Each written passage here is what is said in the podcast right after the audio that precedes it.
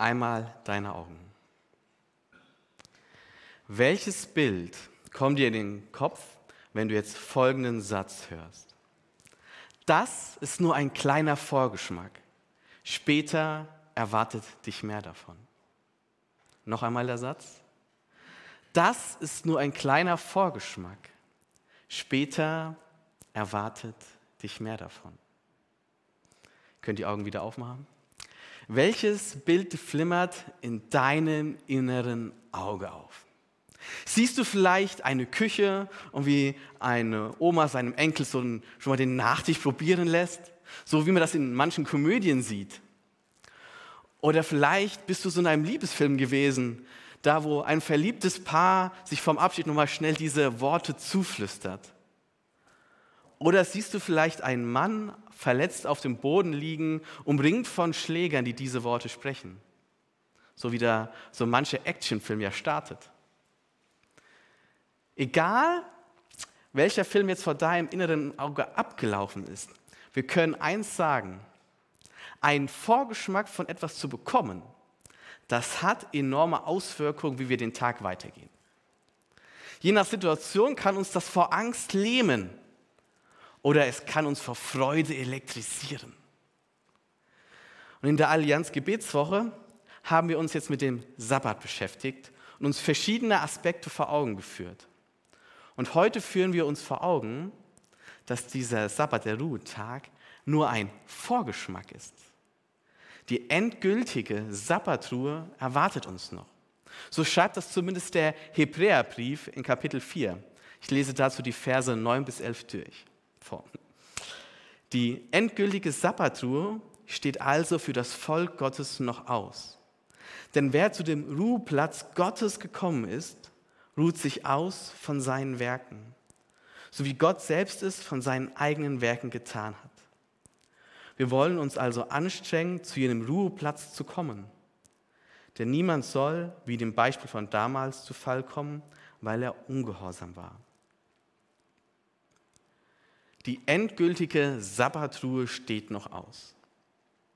Im Zentrum dieser Verse aus dem Hebräerbrief steht also eine Verheißung.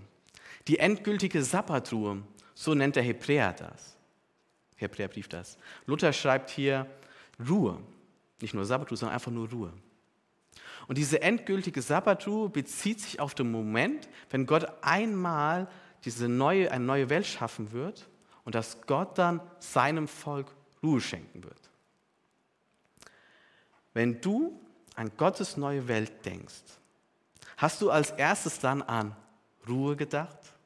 An einen Sabbatruhe? Ich muss zugeben, ich habe das nicht.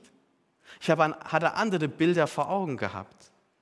Wie kommt es daher, dass jetzt hier im Hebräerbrief Gottes neue Welt mit einer endgültigen Sabbatruhe verglichen wird? Das hängt natürlich am Kontext. Die Verse sind sozusagen herausgerissen und in ein größeres Ganzes hineingeschrieben.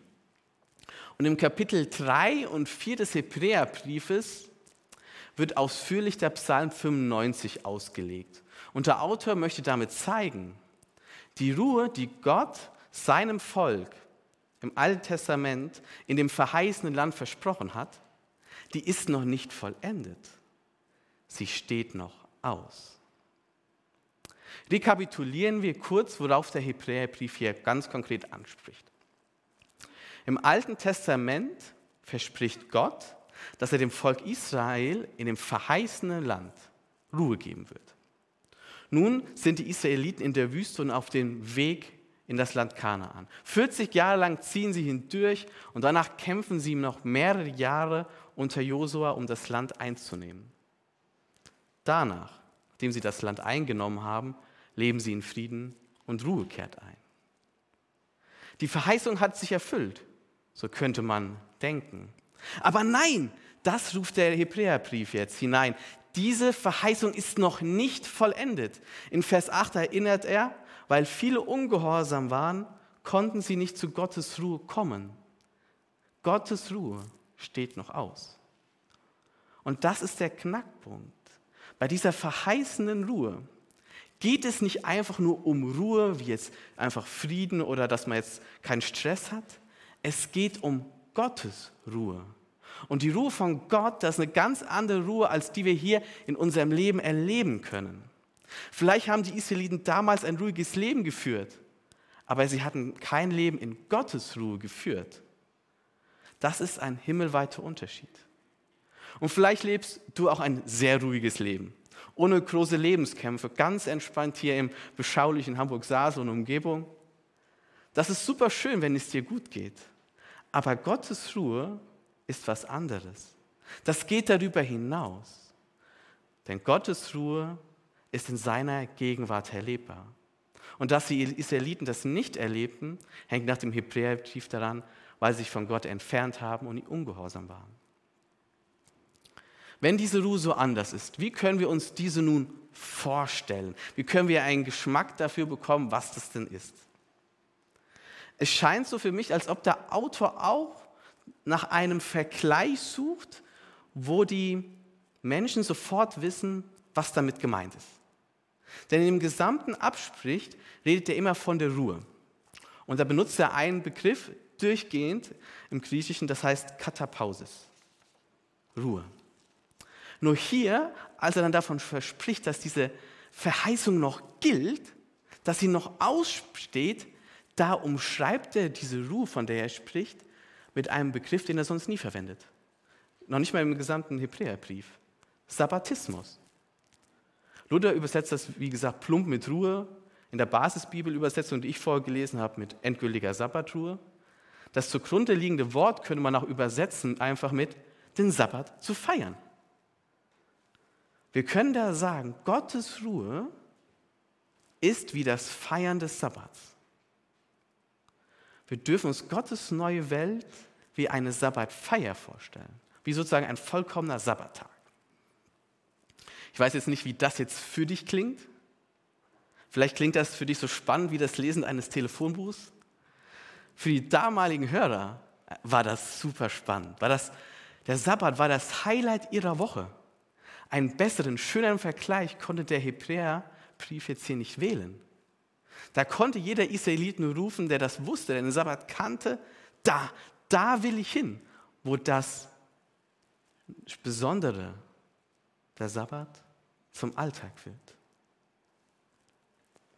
Und damit wir auch mit einstimmen können, dieses Da will ich hin, da versuche ich jetzt einmal herauszuschälen, was das konkret bedeutet.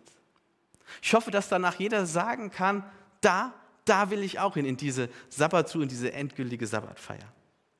Dazu möchte ich euch vier Kennzeichen der Sabbatfeier mitgeben, die meiner Meinung nach den Herzschlag von Gottes neuer Welt widerspiegeln. Diese Kennzeichen sind Freiheit, Friede, Heimat und Begegnung. Denn am Sabbat erinnern sich die Juden daran, dass Gott sie aus der Sklaverei in Ägypten befreit hat, dass Gott ihnen Frieden und Heimat verspricht und dass Gott ihnen begegnet, unter ihnen wohnt. Schauen wir uns diese vier Kennzeichen einmal genauer an. Freiheit, Friede, Heimat und Begegnung. Als erstes Freiheit. In Gottes neuer Welt werden wir nicht versklavt oder unterdrückt. Freiheit herrscht. Also ich muss zugeben, ich bin sehr dankbar darüber, dass wir in Deutschland nicht versklavt sind nicht unterdrückt werden, dass wir in einer Demokratie leben und dass wir uns nicht wirklich hinein empfinden können, wie es ist, versklavt oder richtig unterdrückt zu werden.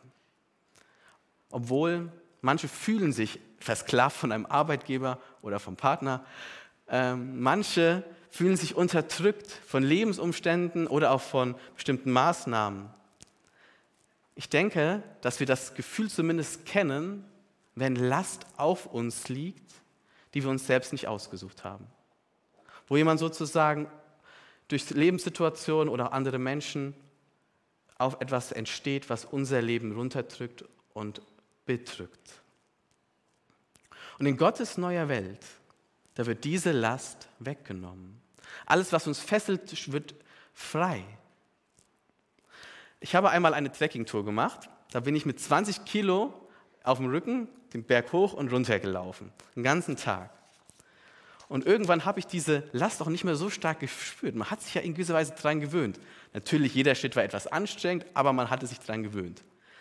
Als ich dann aber am Lagerplatz den Rucksack ablegte, da merkte ich erst, wie stark mich diese Last untergedrückt hatte und wie frei ich jetzt gerade geworden bin. Ich war zwar müde, aber ich wäre fast hin und her gesprungen, weil ich entweder springen konnte. Und manchmal gewöhnen wir in unserem Leben uns so stark an unsere Lasten, dass wir uns gar nicht vorstellen können, wie frei wir einmal bei Gott werden können. In Gottes neuer Welt wird das, was uns belastet, festhält, unterdrückt, versklavt, abgenommen. Da sind wir vollkommen frei. Zweites Kennzeichen, Frieden. In Gottes neuer Welt herrscht Friede. Wir sind sicher. Hier in Deutschland leben wir schon seit längerer Zeit in Frieden. Wir sind jetzt nicht in irgendeinen Krieg verwickelt. Und doch kennen wir Unfrieden in der Gesellschaft, in Familien, in Ehen, in Freundschaften.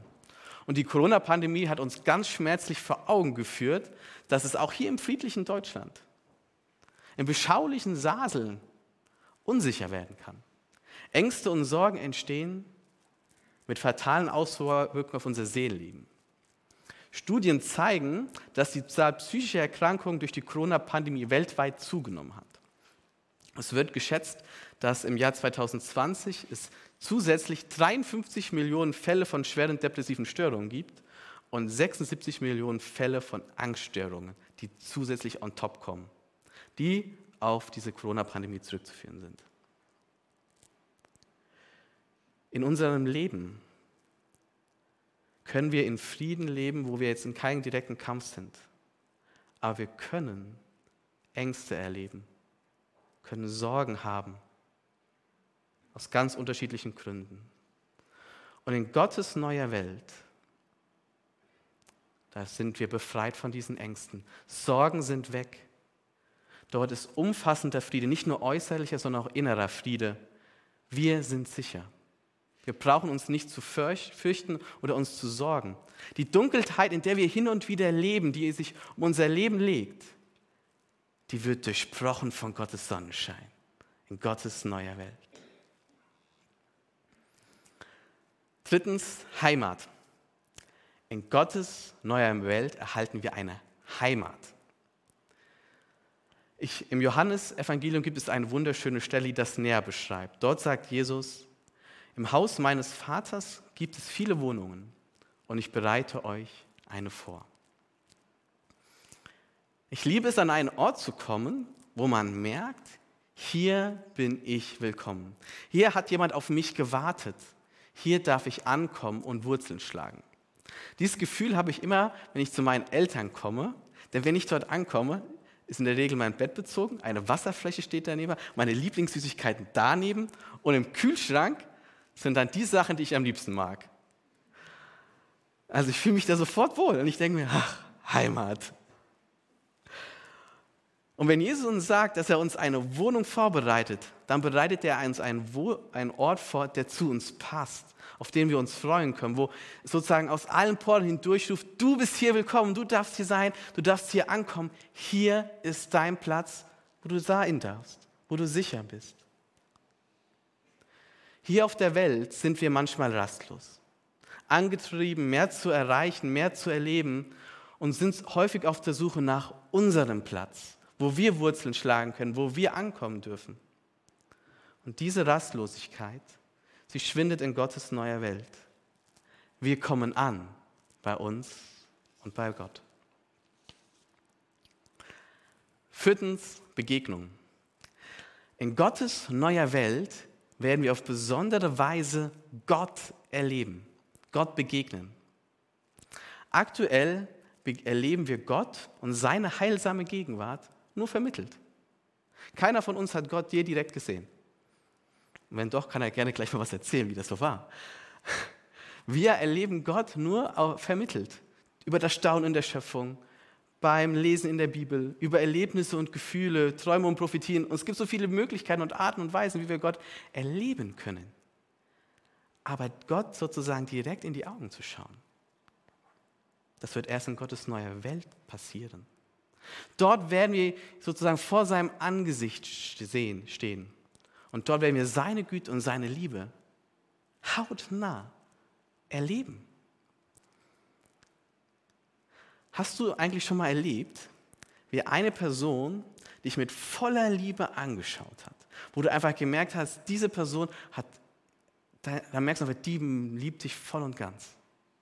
Vielleicht dein Vater, deine Mutter, dein Partner, vielleicht dein Kind. Solch einen Blick wahrzunehmen, zu erleben, der tut gut, gibt Energie, macht fröhlich, wicht jegliche Zweifel weg, dass man nichts wert ist. So ein Blick spricht einem zu, du bist mir wichtig. Und wenn uns schon ein liebender Blick eines Menschen gut tut, wie viel mehr wird uns Gottes liebender Blick gut tun, wenn wir direkt in sein Angesicht schauen werden? Freiheit, Frieden, Heimat, Begegnung. Das sind für mich so Kennzeichen von Gottes neuer Welt. Kennzeichen, die sich in der Feier des Sabbats wiederfinden und auch Gottes Ruhe näher beschreiben. Wie klingt es denn jetzt für dich, dass Gottes Welt wie eine Sabbatruhe ist, wie eine Sabbatfeier ist?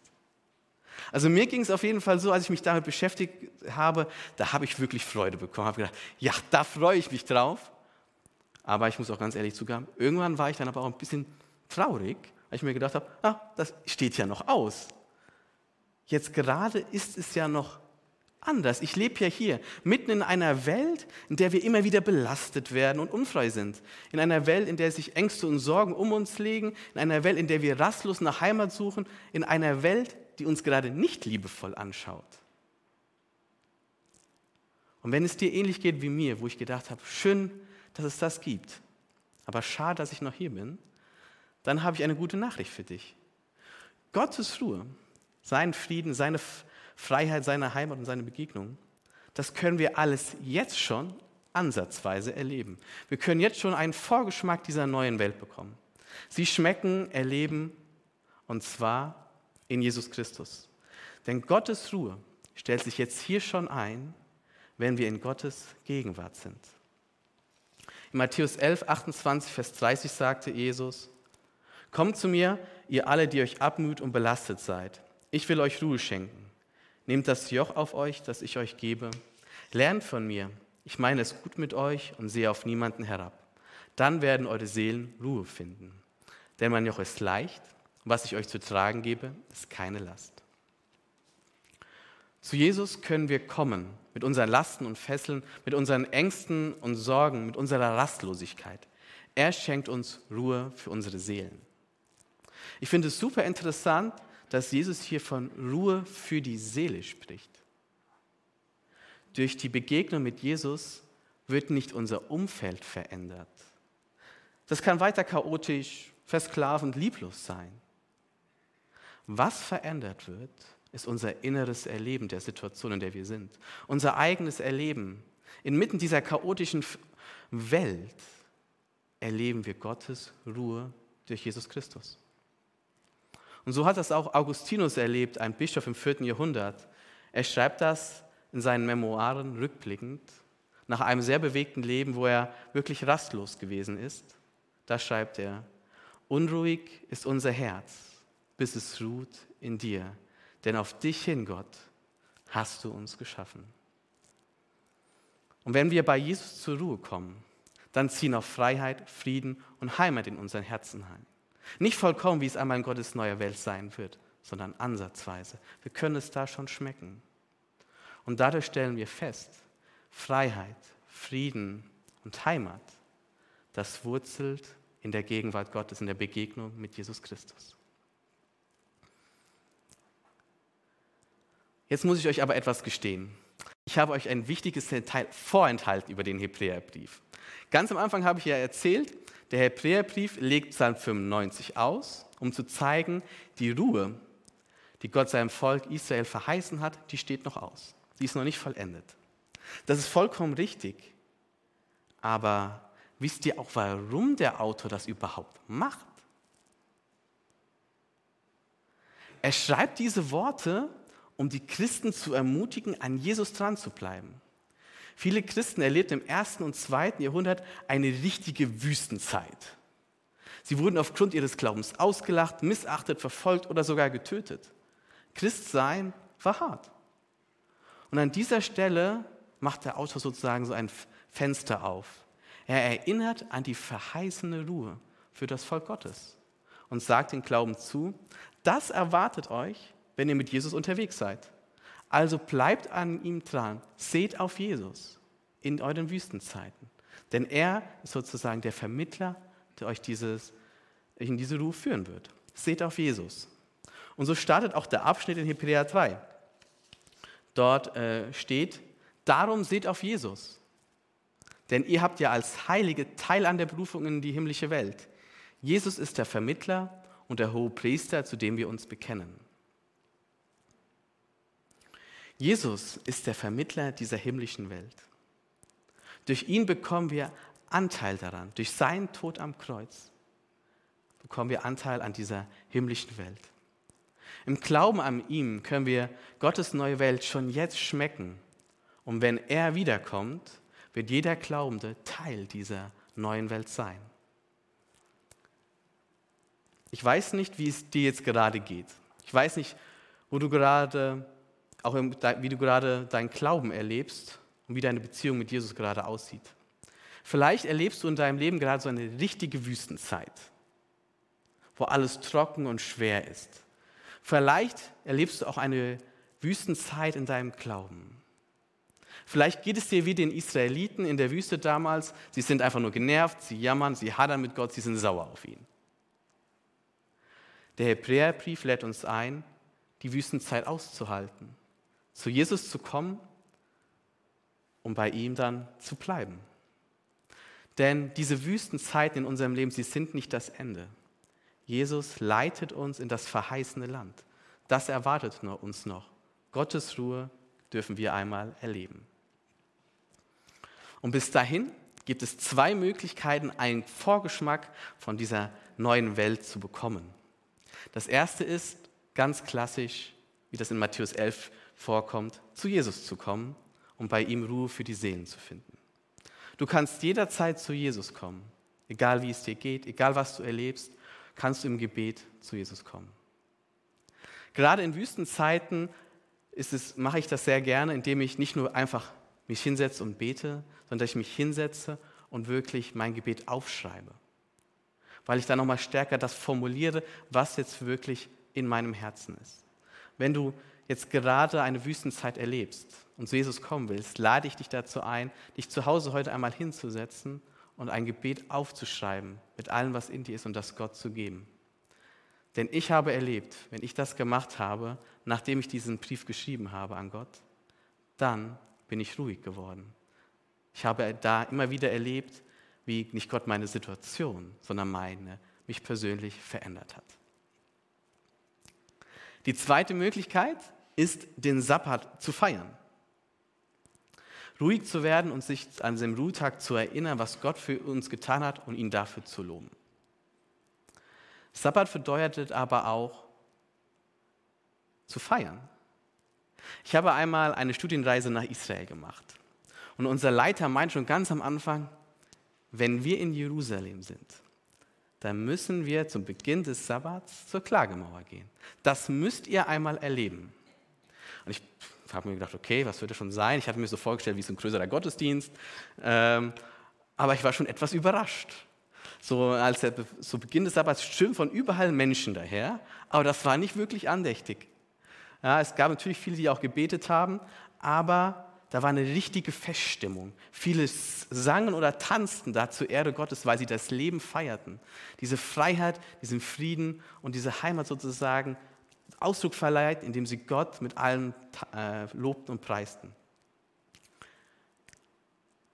Und diese feierliche Stimmung, diese festliche Stimmung, die geht dann auch bei den Juden zu Hause weiter, bei gutem Essen und vielen Gesprächen. Gottes Ruhe ist daher nicht manchmal andächtig oder langsam, so wie wir uns das vielleicht vorstellen können. Gottes Ruhe ist festlich, hat Feiercharakter bei ihm. An dem, wenn wir Sabbat feiern, kommen wir bei ihm an und feiern ihn, der das Leben ist und der uns volles Leben schenkt. Wenn du also deinen Ruhetag feierst, dann bau dir Momente der Andacht ein, wo du zur Ruhe kommst und dich auf Jesus Christus ausrichtest. Aber feier das Leben, was Gott uns schenkt. Genieß es, komm ihm hier und jetzt an und genieß das, was Gott dir jetzt schon schenkt. Denn in diesem Feiern, in dieser Sabbatfeier können wir schon einen Vorgeschmack auf Gottes neue Welt bekommen. Und doch werden wir erst in Zukunft in den vollen Genuss davon kommen. Bis dahin, kommt zu Jesus, haltet euch an Jesus fest und denkt daran, die Ewigkeit erwartet euch. Sie ist euer Zuhause. Amen.